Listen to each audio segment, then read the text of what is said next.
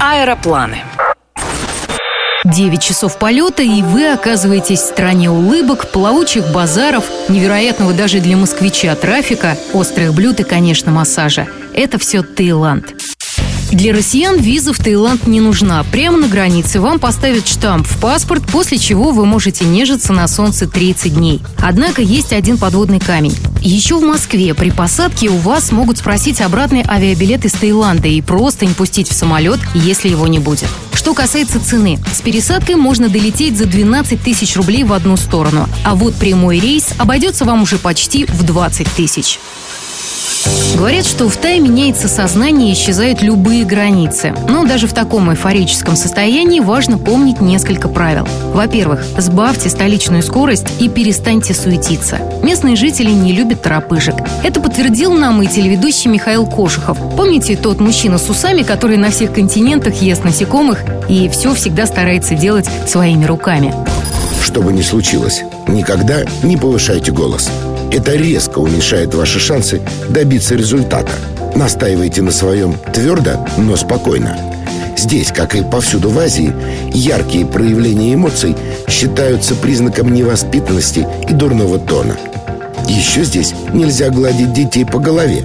Люди верят, что где-то в области макушки находится душа, а ее не стоит трогать руками – Верхом неприличия считается сидеть, вытянув носок ботинка в сторону собеседника. И, пожалуйста, никаких шуток в адрес царствующих особ.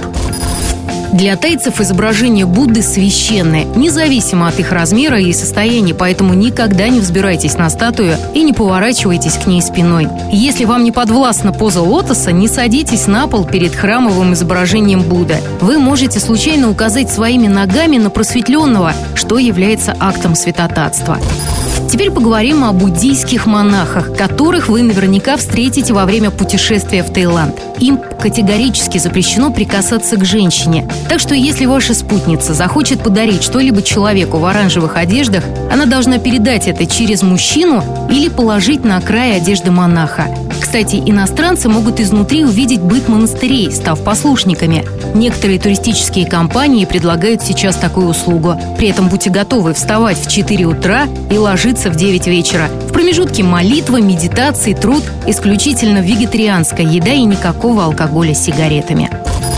Что касается жестов, то здесь нужно запомнить еще одно. Получать вещи, заказывать еду и приветствовать нужно только правой рукой, поскольку левая у тайцев ассоциируется с туалетными процедурами. И на пасашок три емких слова, которые обозначают философию жизни местных жителей. Санук, Сабай, Суэй. Красота, удовольствие и никаких проблем.